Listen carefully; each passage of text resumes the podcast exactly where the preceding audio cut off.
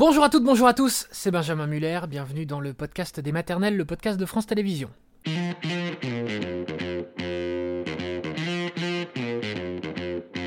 Aujourd'hui dans le podcast des maternelles, on parle du don de gamètes, ou plutôt du double don de gamètes. On va entendre le témoignage de Darlene et nous serons juste après avec un gynécologue spécialement et presque mondialement connu sur ces questions, professeur Michael Grimbert. C'est parti.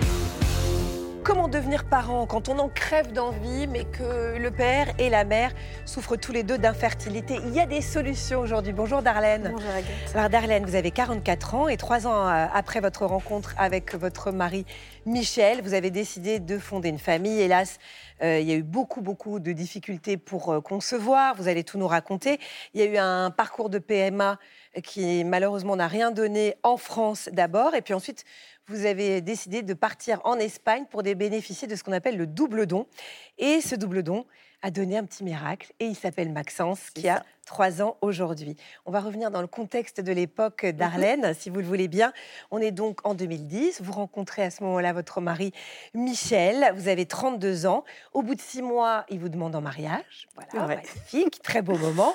Deux ans plus tard, vous vous mariez. Et là, à partir de quand vous commencez à vous dire, tiens, on a envie de faire des enfants ensemble? Eh ben, en fait, c'est venu euh, l'année suivante, donc en l'été 2013. Des amis étaient à la maison. C'est un couple d'amis. euh, c'est eux qui nous avaient. C'est grâce à eux qu'on s'était rencontrés. Pour l'anecdote, c'est aussi grâce à nous qu'ils s'étaient rencontrés eux, en fait. Donc, on était très liés tous les quatre. Et euh, elle m'annonce que euh, qu'eux, ils ont décidé d'essayer de faire un bébé. Et après leur départ, en fait, j'en discute avec Michel et je lui dis, et nous, alors on fait ça quand? Il me dit, bah, quand tu veux. Oh bah voilà. Voilà. Il suffisait de demander. C'est un peu ça, effectivement. C'est, ça a été un Donc peu comme le mariage. très très beau euh, moment en voilà, fait. c'est ça. Si on se dit bon bah allez, ok. euh, Donc vous essayez à ce moment-là. Voilà. Donc euh, comme j'étais sous pilule, j'en discute avec euh, d'abord ma généraliste pour savoir comment ça se passe. Et, bon bah, elle me dit que je peux arrêter la pilule immédiatement. Et puis bah je découvre également en fait que euh, selon elle, bah il était temps. euh, je suis peut-être un peu vieille quand même. Ah c'est vrai? Oui, voilà. Quel âge vous aviez à ce moment-là? J'avais, ben, c'était, je devais, j'allais, j'allais sur mes 35 ans. Eh oui, déjà à 35 ans, en fait, on Voilà. fait comprendre que pff, voilà, c'est le début de, la ça. descente, quoi. C'est ça. Donc, euh, elle me dit, bah, essayez, et puis euh, je vais faire un courrier pour votre gynécologue, et puis si dans six mois, euh, ça n'a rien donné, allez la voir avec le courrier, et puis vous verrez à ce moment-là. Donc, euh, donc bon, bah, effectivement, on, on essaye, et puis au bout de six mois, en effet, il ne se passe rien. Donc, euh, je vais donc voir ma gynécologue.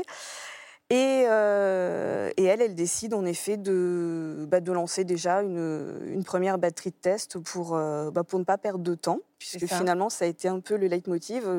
vu mon âge, fallait, fallait faire les choses quand même assez rapidement. Et euh, ce qui a été bien, c'est qu'elle elle a de suite euh, dit qu'il fallait aussi que monsieur fasse des tests, qu'il n'y avait pas que moi qui étais concernée. Il faut savoir que Michel est diabétique et donc euh, c'était, euh, ça l'a incité, je pense, à, en- à envisager de faire les tests plus rapidement. Voilà, et les tests euh, ont révélé une- ce qu'on appelle une nasospermie, C'est c'est-à-dire une absence totale de spermatozoïdes chez votre conjoint. Ça. Donc on vous a conseillé de vous inscrire au SECOS, voilà, pour un, un don de sperme. Comment vous avez réagi à ce coup du sort? Parce que c'est quand même une claque hein, quand on apprend ça. C'est une claque, effectivement. Sur, euh, bah, au début, forcément, on est triste, et puis on comprend pas, et puis il y a de la colère, en fait. Je trouvais ça hyper injuste, en fait. Euh, c'est Michel, en fait, n'avait pas forcément eu beaucoup de chance du fait de, de son diabète, même s'il le vit très bien et qu'il n'a pas de soucis particuliers aujourd'hui avec. Moi, je trouvais ça pas juste, en fait. Je- Mm. Voilà, c'est euh, donc j'étais en colère, en fait. Et puis, puis bon, on va dire la colère, ça aide aussi à ne pas être dé- à pas déprimer finalement. Oui. Donc euh, Oui, c'est une bonne défense. voilà, donc euh, on, on passe outre et puis, et puis donc arrive effectivement l'idée de, de passer avec un don. Et, et c'est Michel en fait qui dédramatise les choses euh, en me disant écoute euh, c'est pas grave il sera de toi euh, donc il sera à nous aussi et puis bah comme ça au moins je transmets pas mes gènes de merde. Oh, Voilà il me le dit cash comme ça c'est lui il est toujours très cash avec les choses il dédramatise tout et, et en fait ça m'a fait du bien d'entendre du ça. bien, ça fait, ça parce fait baisser la colère. C'est ça, ça fait baisser la colère, puis ça fait baisser la pression, ça, puis les inquiétudes aussi par Mm. rapport à ça finalement. Donc, Bien sûr. Alors vous, parallèlement, vous êtes aussi inscrite dans un parcours de PMA, parce que qui dit don de sperme dit Ah qu'il bah, faut aussi une passe et tout ça. mhm. Donc vous rentrez dans un protocole dont on sait que c'est jamais facile aussi. Donc en deux ans, euh, pour récapituler pour nos téléspectateurs, vous faites cinq stimulations dans cet établissement et il n'y a aucune grossesse à l'horizon. Non. Est-ce que déjà vous parliez à votre entourage un peu de ce que vous viviez? Est-ce que c'était officiel ce parcours-là? Alors au début, non. C'était pas facile d'en parler parce qu'on ne savait pas où on allait. C'était nouveau pour nous, c'était inconnu. Euh, donc c'était pas facile d'en parler. Et, euh, et puis ben, on était, puis un jour on est chez des amis, toujours ce même couple d'amis en fait. Et euh, Michel lâche comme une bombe. De toute manière, pour nous, ça va être compliqué. Moi, je suis en azoospermie. Et il se trouve que mon amie est infirmière, donc ce terme, en fait, elle le comprend immédiatement. Mmh. Euh, moi, à ce moment-là, effectivement, je vois qu'elle comprend et les larmes commencent à couler. Donc, euh, on va discuter toutes les deux. Et, et là, je lâche un peu toutes mes inquiétudes, mes angoisses et tout ce qu'il y avait à ce moment-là.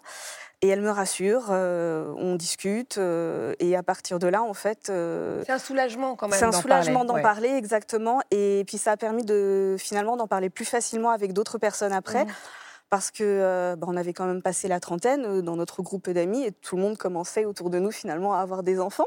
Oui, puis à se demander pourquoi. Alors ce qu'il faut dire aussi, c'est que mhm. le premier établissement où vous avez fait votre PMA, mhm. Bon, c'était pas euh, une super ambiance. Vous aviez un peu l'impression d'être un numéro, donc vous avez changé d'établissement. Et là vous vous êtes senti, en dehors du fait que ça vous a déjà soulagé de parler à votre entourage, vous êtes senti mieux prise en charge. Est-ce que vous avez senti à ce moment-là que, allez, la chance allait être avec vous? Ben, à partir du moment où je change de, médecin, c'est euh, initialement, en fait, dans le premier établissement, j'avais, comme tu disais, j'avais l'impression d'être un numéro. On voyait jamais les mêmes médecins. Euh, certains prenaient connaissance de notre dossier euh, cinq minutes avant l'entretien, donc on se sentait pas pas écouté en fait. donc humainement, c'était compliqué. Donc là, on change d'établissement et j'ai plus qu'un seul médecin qui me suit donc euh, qui est à l'écoute, qui me connaît, qui, retente euh, des tas de nouveaux examens, parce mm. que pendant toute la durée euh, du parcours, en fait, des examens, j'en ai fait plein de différents.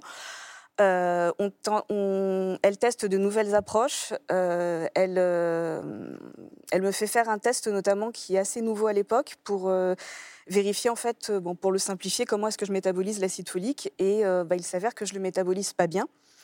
Euh, et, donc ça pique les nombreux échecs. Et ça peut provoquer, ça peut expliquer effectivement euh, les échecs. C'est une des raisons qui peut expliquer les échecs. Alors évidemment, euh, tout ça c'est terrible pour vous parce que c'est échec après échec, après FIV, après FIV, après insémination. À l'été 2018, on vous parle pour la première fois du double don. Comment est-ce que vous réagissez?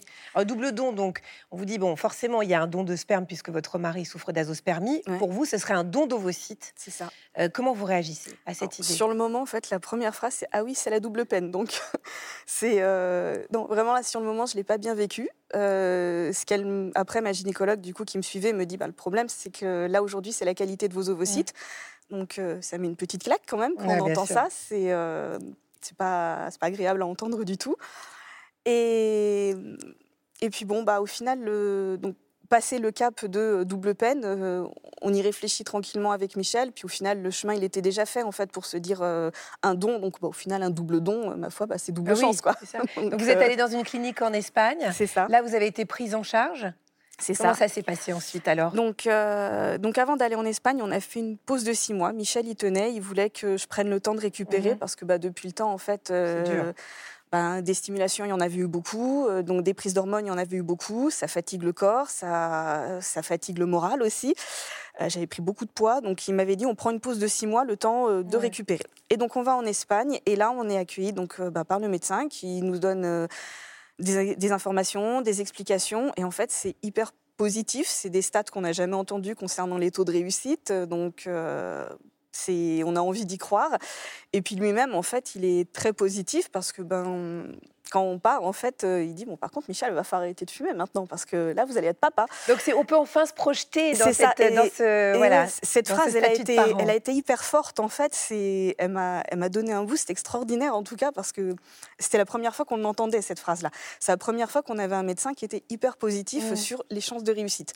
Oui, alors, et ce transfert d'embryon, comment ça s'est passé? Alors, quand on est passé à la clinique, en fait, moi, j'étais hyper stressée. C'est mmh. euh, vraiment une, une angoisse monstrueuse. J'ai éclaté en sanglots une fois qu'on est arrivé à la clinique. Euh, Michel me dit pourquoi tu pleures? Je sais pas, mais il faut que ça sorte. Euh, et, le médecin, quand il nous voit, il voit que j'ai pleuré. Il me dit bah écoutez, pleurez un bon coup parce que là, à partir de maintenant, j'ai que des bonnes nouvelles de toute façon. Donc euh, la, donneuse avait réussi à sortir 10, ovocytes. Sur les 10 ovocytes, ça avait donné 4 embryons. Donc énorme. Hein. Nous, on n'avait jamais eu ça avec ce qu'on avait tenté en France. Et, et donc, ben, ils nous expliquent qu'ils vont nous transférer le meilleur embryon. Et, euh, Et grâce à ça, et grâce à ça, effectivement, tombez on tombe enceinte. Aujourd'hui, quel regard est-ce que vous, vous portez sur ce double don Euh, Et comment est-ce que vous voyez votre fils? Parce que c'est forcément des questions qu'on se pose avant. On se dit, bon, bah, voilà, il n'y aura pas de lien biologique. Ah, mais la question se pose même pas, en fait. C'est C'est ça. Je me suis jamais posé la question du lien biologique. En fait, c'est mon fils, c'est notre fils. Je l'ai porté, euh, je l'ai senti grandir en moi. J'ai accouché. Enfin, c'est c'est notre fils. Il, y a Il pas paraît de- qu'il a votre sourire. Votre sourire. Oui, Non, mais c'est fou, la magie de c'est l'épigénétique. ça, effectivement. C'est euh, L'épigénétique est donc tout ce qui concerne ce qu'il y a autour de, de la génétique. Ouais, à partir voilà, du moment où c'est- vous portez votre enfant, au bout de la première minute, il aura quelque chose de vous, de mais, toute façon, avec ouais, votre voilà. Et environnement. après, le sourire, c'est peut-être que du mimétisme, mais effectivement, quand je l'ai remarqué qu'il est- qu'il avait mon On le sourire, voit sur la euh, photo, là. voilà, j'avoue que j'étais euh, très heureuse de, de me dire il a mon sourire.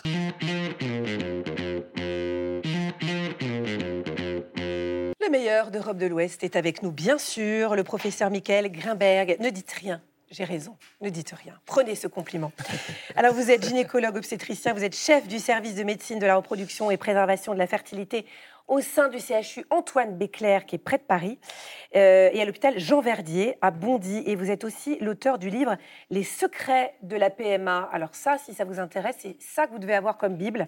C'est aux éditions Marabout. Euh, alors c'est vrai, on l'a vu avec le témoignage de, de Darlene, le double don, ça a été la solution après des années et des années d'échecs de PMA en France.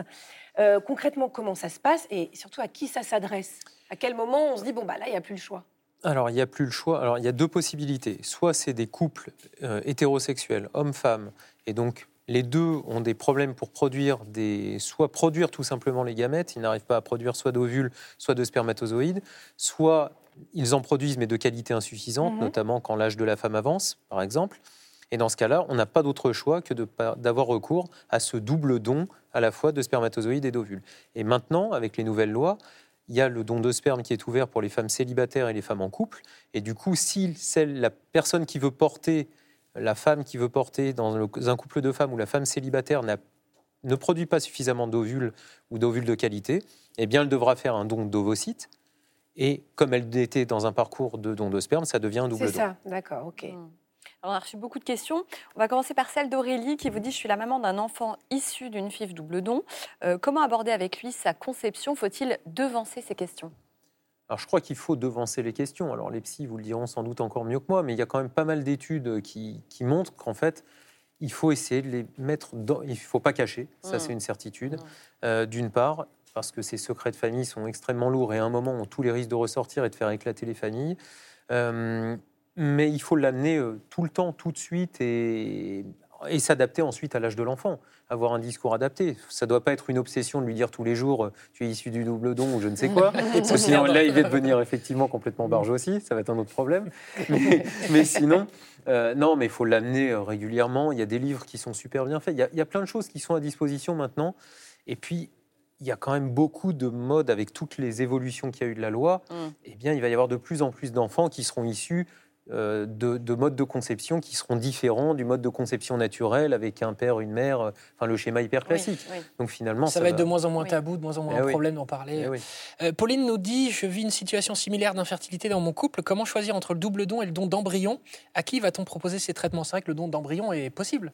Alors le don d'embryon est possible. En fait, il s'est constitué alors en France parce qu'il n'y avait pas de double don jusqu'à jusqu'aux récentes euh, évolutions de la loi de bioéthique. Alors le don, le don, ce qu'on appelle l'accueil d'embryons, c'est des embryons qui ont été constitués par un couple qui était dans un parcours d'AMP, d'assistance à la procréation, et qui n'a plus besoin de ce- ces embryons surnuméraires parce qu'ils ont leur quota d'enfants et de manière euh, Altruiste. ils ont- vont offrir ces, ces embryons ou cet embryon à- à un couple qui en aurait besoin.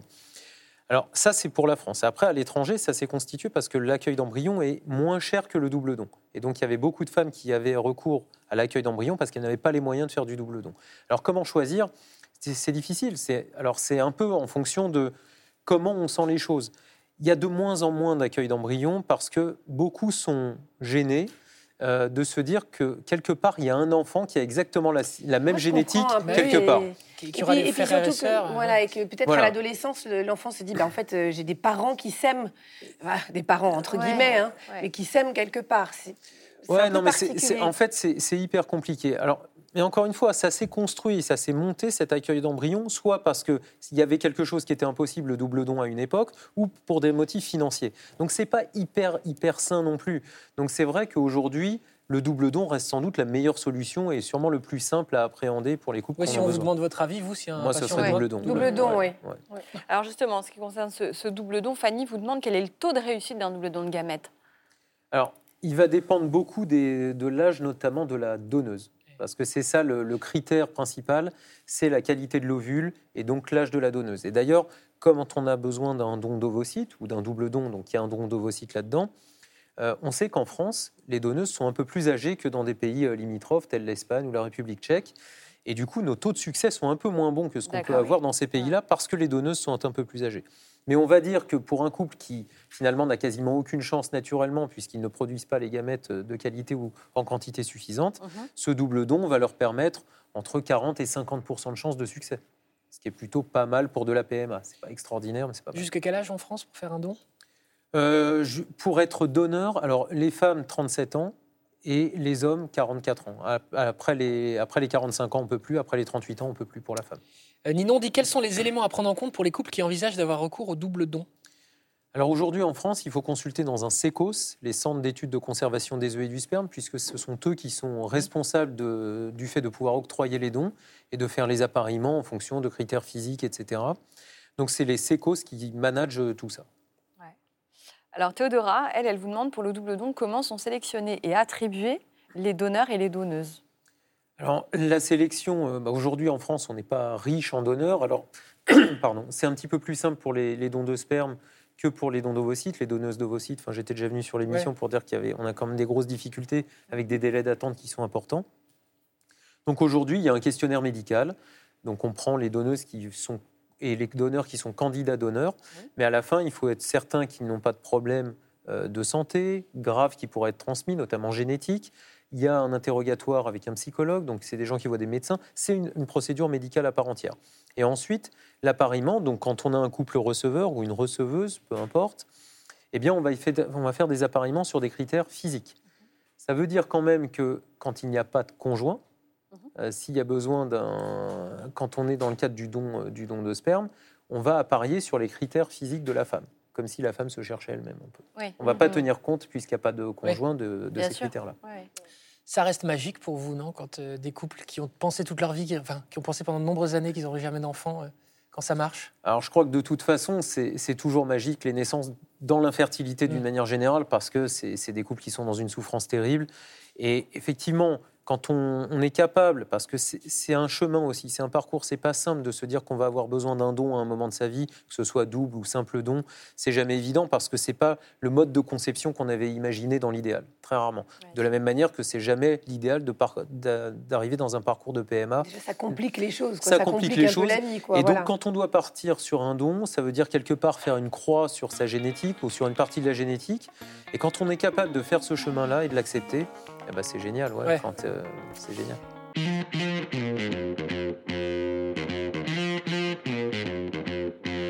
Merci beaucoup, professeur Grimbert. Merci à Darlene. Merci à vous d'avoir écouté cet épisode du podcast des maternelles. On se retrouve quand vous le souhaitez sur les réseaux sociaux. Ciao tout le monde.